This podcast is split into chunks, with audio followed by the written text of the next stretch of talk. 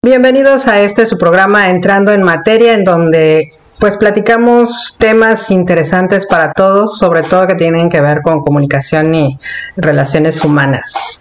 Y hoy en este día tengo el placer de, de estar con una buena amiga. Sandra, ¿cómo estamos? Muy bien, gracias Patricia.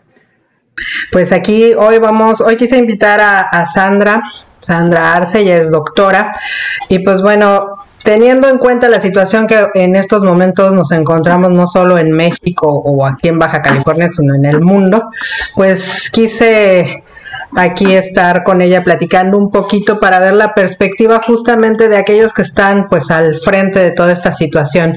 Si bien tú no estás directamente en la lucha contra el COVID, pues sí, obviamente estás yendo todos los días a un hospital, ves una la situación, has sabido también cómo se ha manejado toda esta toda esta pues toda esta pandemia, ¿no? Que nos llegó ya hace algunos meses, que pareciera que fue ayer, pero ya van bastantes mesecitos, ¿no? Así es, este me ha tocado, aunque no estar en el primer frente, como se dice, combatiendo y manejando pacientes COVID, sí eh, me ha tocado vivir muy de cerca, pues ver casos, diagnosticar y pacientes con otros padecimientos que también presentan el problema del COVID, también vivir de cerca la angustia de los familiares y, y también cómo nosotros los médicos, partiendo de una enfermedad desconocida, cómo tuvimos que ir a tomar un rápido entrenamiento sobre, sobre esta enfermedad de recién, que recién este, se presenta y, y, ya poco a poco ya se, se, se va viendo toda la luz, incluso ya está por salir la vacuna. A ver, cuéntanos un poquito, vámonos ahí un poquito cronológicamente hablando. ¿Cómo fue que a ustedes, tú estás específicamente en Tecate, ¿no? En Tecate, Baja California. ¿Cómo fue que a ustedes les llegó primero toda esta información? ¿Qué fue lo primero que les dijeron? Eh, ¿Y cómo empezó esa, esa educación que dices que les tuvieron que dar así de manera express para pues ir pues conociendo el el, virus, aun cuando pues en estas alturas todavía no lo conocemos del todo, ¿verdad? A ver, cuéntanos un poquito cómo estuvo eso. Pues primero se conocieron por medio de las noticias, por medio de la información de la Organización Mundial de la Salud, cuando ya en China empezó a tomar características de pandemia, este, eh, y que pronto pues eh, se tendría que presentar aquí en México. En ese momento fue cuando empezamos a adquirir información. Eh, lo bueno que tenemos la maravillosa herramienta del Internet. China hizo muchos eh, estudios de investigación de múltiples formas de cómo manejar, cómo diagnosticar, eh, cómo prevenir, cómo tratar el COVID hasta donde les tocó a ellos, ¿no? Entonces, este, inclusive pues de, descubrir las características del virus que era desconocida. Ah, ya cuando, cuando la enfermedad empezó a presentarse este, de, manera primaria y aquí en, en, México, o sea, cuando pasamos de la fase 1 a la fase 2, que tanto se, se, se, eh, se dijo, ya teníamos al menos la información de las características de la enfermedad y qué hacer. Sin embargo, el sistema de salud no estaba preparado para poder recibir a, muchos pacientes en caso de que eh, la enfermedad se saliera de las manos y hubiera contagios masivos. Era un verdadero peligro porque tenemos un rezago en el sistema de salud muy importante y entonces visualizaban las personas que se encargan de esto si eh, se lograba tener una cantidad de contagios importantes en México, el sistema de salud se iba a rebasar, se iba a saturar y eso iba a ser una tragedia nacional. Sin embargo, aunque pareciera este, poco factible, el, estar todos los días diciendo que las formas de que se prevenía, el aislamiento, y todas las maneras, las medidas preventivas que se utilizaron de alguna manera han funcionado, no como debieran, pero sin embargo no se rebasaron los, los, este, los servicios de salud y, y, yo creo que eso es muy bueno. Desgraciadamente, pues sí ha habido muchas muertes, pero este, pero cuando menos no se ha visto que se haya, eh, que no se haya podido tratar o dar atención médica a los pacientes con esta enfermedad.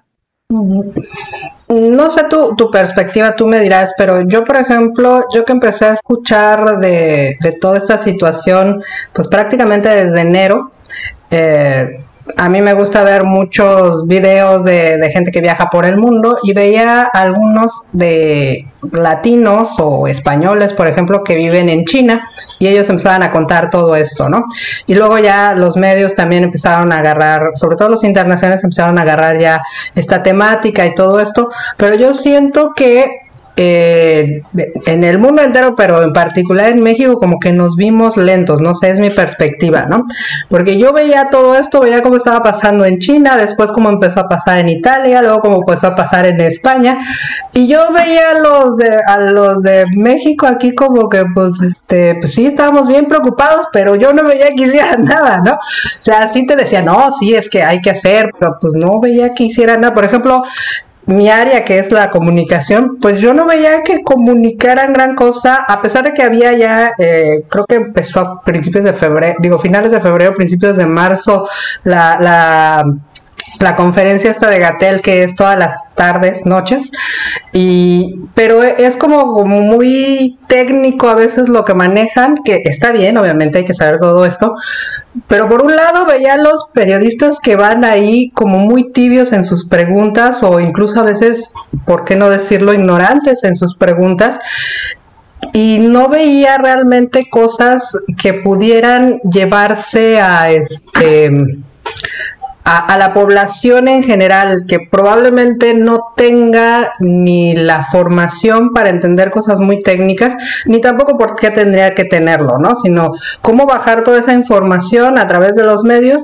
Y si bien, por ejemplo, después empezó toda esta cuestión de Susana Distancia y todas estas cosas, eh, yo que siempre estoy muy metida en, en, internet y en Facebook y en todo esto por mi trabajo y por porque doy clases y demás y tengo que estar informada sobre esto, aún así yo no veo mucha información, o sea, si yo fuera una señora ahí que tiene a sus hijos y demás y, y no se mete demasiado, yo no veo por dónde les pueda llegar información básica, ¿no? O sea, Sí, quizá lo que más se ve es este, pues el lávate las manos, el, la distancia y todo eso, que sí está bien, pero aún así siento que eh, lo manejan todavía muy tibio. No sé tú tu perspectiva, a ver, cuéntanos. Lo que pasa que la prevención básica es eso, es este lo que se ha repetido mil veces, ¿no? El lavado de manos, el guardar la distancia, el, usar cubrebocas, el toser de manera de eh, forma de etiqueta.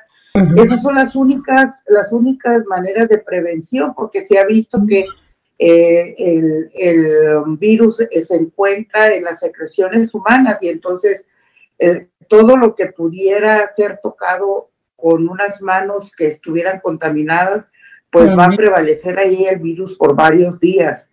Aquí el, aquí el asunto, este, eh, te lo comento, es que yo, ok, sí, sí se ha dicho todo esto, todo el mundo lo sabemos, pero también hemos visto, y creo que por eso está el incremento también de casos incluso en este momento, eh, que la gente, por un lado, no lo cree, y los que sí lo medio creen, no lo hacen, ¿no? Entonces, faltó yo, creo que más que la educación de decir lávate las manos es concientizar, o sea, educarlos para decir, ¿sabes qué? Si no, si no haces esto, va a pasar esto y esto y esto. Siento a lo mejor que ahí es donde no se reforzó tanto, porque sí se ha dicho mucho, lávate las manos, lávate las manos, lávate las manos, o ponte la, la, la mascarilla o, o guarda tu distancia.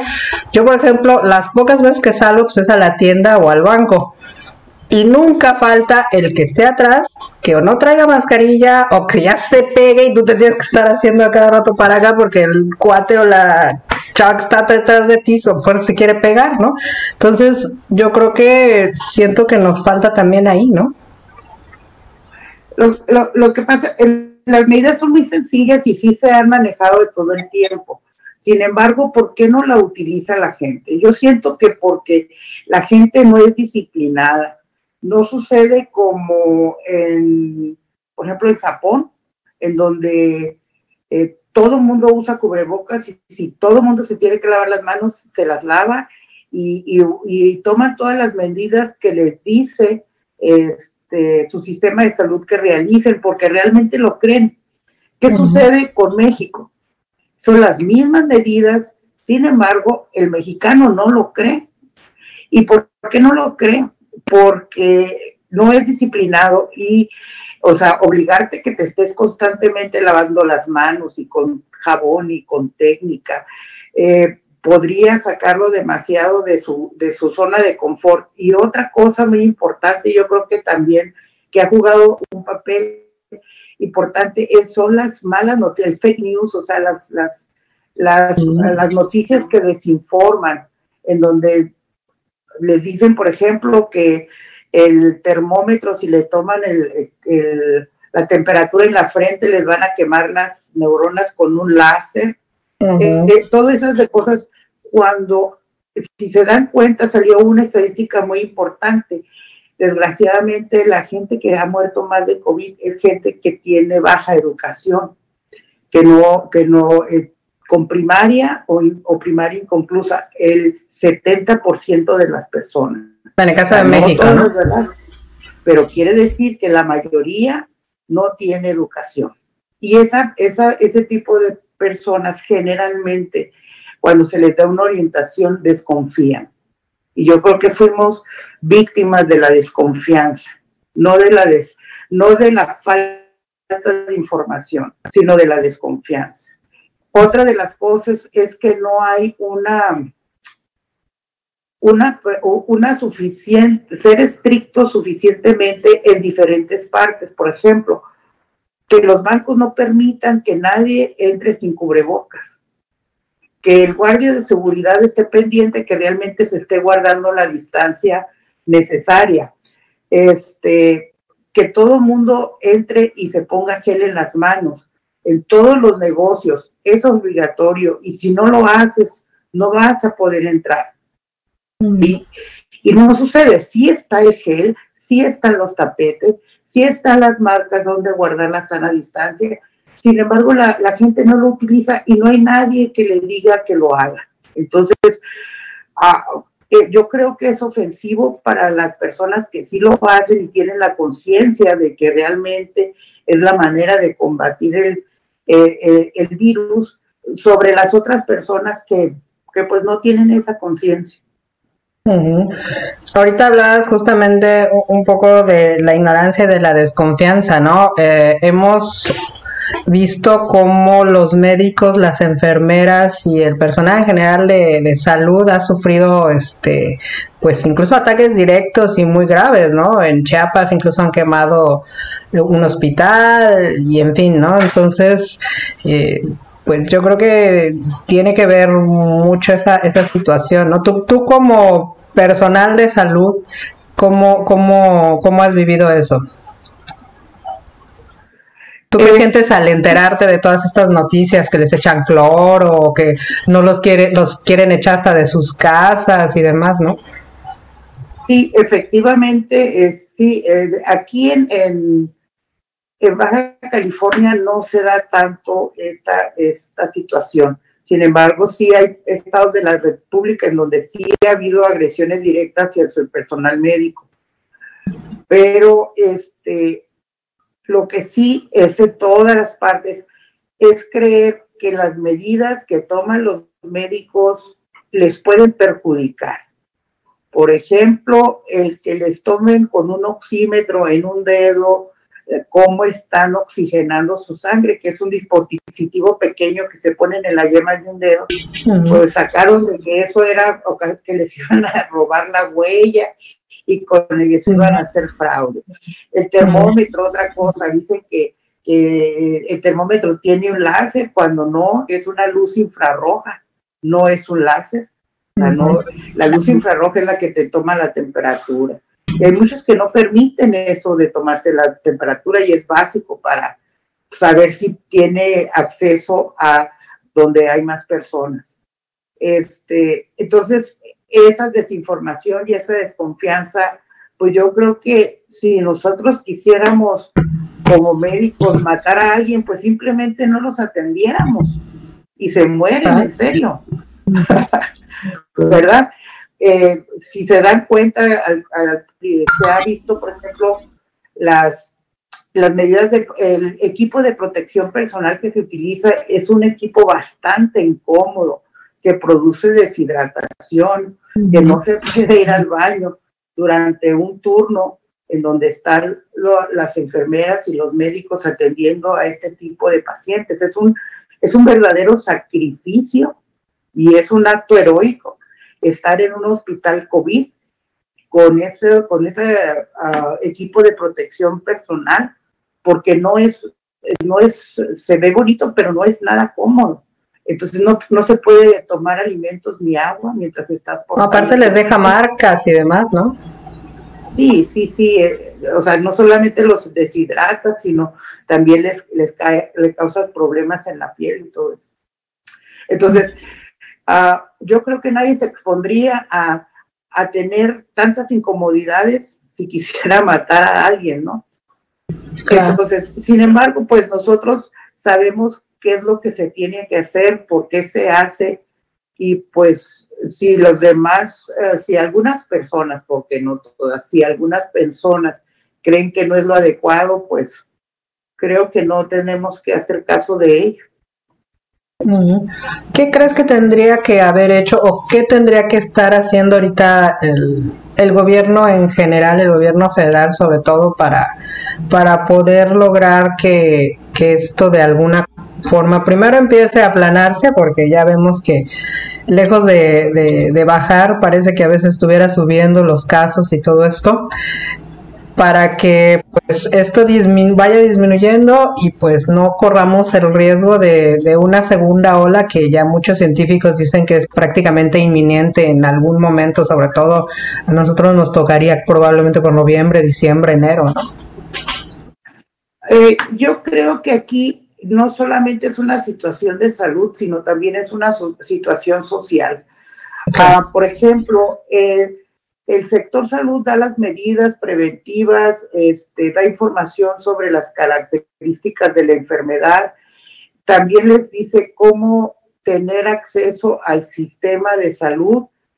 Eh, por ejemplo, existen lo que son las clínicas de fiebre, que son generalmente los centros de salud, los que no son hospitales, en donde tiene acceso todas las personas que creen que tienen algún síntoma de COVID.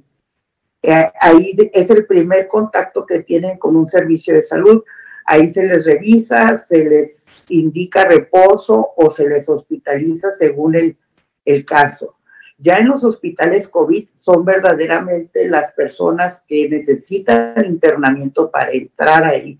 Este, y, y, les decía, entonces existe un, un protocolo, existe una forma de cómo tener acceso o cómo tener mejor acceso a los servicios de salud. Pero, y, también pues las medidas de prevención. Pero la situación social que yo menciono es, ¿por qué los gobiernos municipales o estatales no tomaron medidas para que se, para que se pudieran seguir las medidas de prevención? Si no fue de manera voluntaria o por medio de la conciencia, pues debe de haber otra cosa. Por ejemplo, el, el municipio de Tijuana acaba de aprobar la, la, eh, en Cabildo la medida de que si va a haber fiestas o reuniones o si no se porta el cubreboca va a haber una multa. Yo creo que eso se debió de haber hecho mucho antes y no solamente en algunos municipios, sino se debió de haber hecho a nivel general. Si por las buenas no entendemos, pues entonces por algún tipo de amonestación o presión, a lo mejor podemos considerar a los demás, porque al final de cuentas, esto se ha, ha, ido más allá de lo que se esperaba por la falta de empatía. A mí no me importa el viejito, yo estoy joven, a lo mejor me da, pero no, no me, no me va a matar. O a lo mejor soy un portador asintomático, no me enfermo, y pero tampoco me protejo para, para no enfermar a los demás. Entonces, es, es falta de empatía, es falta de, de educación por ese lado. Es la crisis. Ahorita que mencionas a los jóvenes que no, este, que dicen yo no me voy a enfermar, ¿ustedes han visto como en otros lados y en otros países que realmente sí los jóvenes están enfermando e incluso a, veces hasta mueren, ¿no? Aquí en México también mucha gente joven, inclusive eh, se ha presentado buen número de muertes, no solamente y son personas sanas sin alguna otra enfermedad que sí, sí han presentado complicaciones graves y han llegado a la muerte. Eh, no solamente personas ancianas o que tengan alguna otra enfermedad como obesidad, diabetes o hipertensión. Y sí se presentan los casos graves en donde mueren. Aquí el problema es de que, se, que el virus cuando encuentra realmente un huésped débil, lo ataca y muere en pocos días y, actúa rapidísimamente que incluso a veces alcanza a tener acceso a, la atención médica cuando ya no se puede hacer gran cosa, precisamente porque el paciente no acude porque no siente que pueda ser grave. Entonces, este... Claro, ya, ya llega cuando ya está muy grave, ¿no? Así es, y entonces eh, el, los familiares luego de eso, si no me lo permiten ver, no tenemos la, opción de, tener los servicios funerarios adecuados, pues eh, eh, lo que pasa es que así es la enfermedad y solamente las personas que han vivido de cerca la enfermedad y el problema ahora sí comprenden por qué es tan necesaria la prevención. Claro.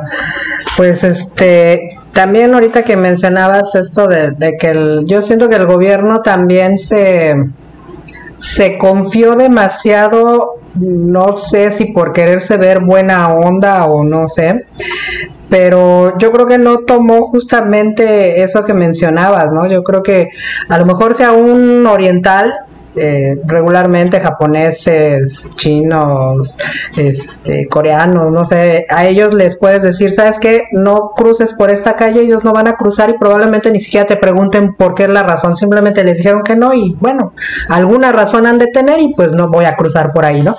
Pero al mexicano no somos así, sabemos que si nos dicen no cruces por ahí es lo primero que vamos a hacer, ¿no?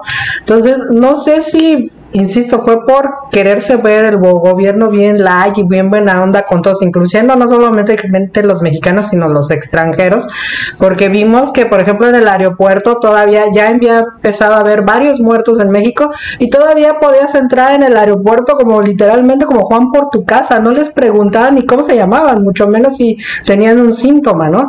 igual te digo, o sea, este por quererse tener tan, tan lindos y tan buena onda, pues no, no no concientizaron que nosotros los mexicanos tenemos otra manera de procesar las cosas y que somos, no sé si rebeldes o ignorantes o no sé, o todo un conjunto de, de eso. Y pues obviamente incluso a estas alturas les dices, ponte un tapabocas, no solamente para que no, no te enfermes tú, sino sobre todo para no, no enfermar a los demás. Y, como dices, nos vale y pues si se enferman los demás a mí, ¿qué? Mientras a mí no me pase nada. Y ya cuando te pasa, le empieza a echar la culpa a, Gatel, al gobierno, a Dios o al vecino que te vino a enfermar, pero no tomas ni siquiera tú mismo la responsabilidad, ¿no? Decir, bueno, sí, la regué por no andar, por no este, ser consciente y empático, como dices, ¿no? Yo creo que, eh, eh, insistiendo, yo creo que sí es importante que hubiera habido campañas de comunicación más asertivas y en manera temprana, o sea, que nos hubieran ah, bombardeado con, con, mm, con muchas formas de informarnos la prevención a ver si así pudiéramos, este, hasta canciones, de ser posible para crear conciencia. Y, y, en eso no, no se cubrió, como dices tú, hubo mucha información técnica que probablemente la mayoría de las personas pues ni siquiera les puso atención y la otra parte ni siquiera le entendió, ¿no? Entonces, este, no, eso no es bueno, el desconocer una cosa no te prepara para, para combatirla, al contrario. Entonces, sí debió de haber habido un movimiento este, de comunicación mejor para que hubiera, hubiera, se hubiera penetrado las medidas de prevención. Y este, lo que sí, el gobierno sí, en realidad, ah, manejó bien la situación en cuanto al equipamiento de los servicios médicos. Ahorita no se ha sabido de ningún hospital o de ningún estado en donde haya sobrepasado las instalaciones o, los, la manera de atender a los, a los pacientes. En todos, aunque hay ocupación, siempre hay un lugar para todos los pacientes que se presenten. Entonces, de alguna manera, a pesar de que no se previno y sí se presentó la enfermedad, se ha podido manejar con, con porque el, el, el sistema de salud creció rapidísimamente en estos tres meses. Se consiguieron ventiladores, se consiguió equipo necesario, de tal manera que la mayoría o la gran mayoría de los, de los hospitales están equipados para poder atender pacientes con COVID. ¿Tú sabes más o menos cuántos de esos, por ejemplo, ventiladores llegaron aquí a Baja California? Eh, ¿Cuántos hayan llegado? No, pero lo que sí sé es cuántos ventiladores teníamos en total al inicio de la pandemia. Y teníamos creo que alrededor de 20 en todo el estado. Que ser una cosa así como para ponerse a llorar, si no es que morirse de espanto, porque en realidad es mínimo para que te des cuenta cómo estábamos al momento de recibir, de, que ya venía la, la pandemia. Entonces se pudo equipar de al menos, Y ahorita ya digamos que prácticamente tenemos los necesarios, por así decirlo. Se podría decir que tenemos los necesarios, exactamente, porque siempre, eh, ahorita las instalaciones están alrededor del 80% de ocupación en cuanto a pacientes COVID, aproximadamente. Entonces sí hay un rango que todavía se puede aceptar. Ah, pues eso es bueno saberlo, ¿no? También no solamente hay que hablar en lo que no este no hicieron bien, sino también en algunas cosas que a lo mejor sí acertaron, ¿no? Que, que de alguna forma sí se movieron lo suficientemente rápido para lograr que, al menos en la mayoría de los casos, se lograran obtener tanto, pues, digo, todavía no hay un medicamento que esté al 100% aprobado, pero mínimo que, se maneje, ¿no? Por ejemplo, en los equipos de protección personal, este, especial, especiales para el personal médico, um, pues al principio no, no se tenía suficiente cantidad. Eh, sí fue un poco lenta que el gobierno federal bajara el, material, el, presupuesto para comprarlo o el material, porque a veces fue en especie, pero sí se logró. Ah, también se, se solidarizó la sociedad civil y hubo muchas compañías o organizaciones civiles que dieron donaciones, que con eso más o menos al principio de, la pandemia, con eso se fueron solucionando las necesidades mientras venía eh, la ayuda federal. Pero al final, en este momento, podemos decir que está completamente cubierta la necesidad de equipos de protección. Pues que, pues qué bueno, ¿no? Sobre todo por los que están frente a, a todo este que se exponen literalmente todos los días, ¿no? Eh, Así es. una pregunta, ahora que bueno, ya estamos aquí donde nos encontramos, ya no podemos, digamos, volver el tiempo atrás y ver qué hacer o no, ¿no?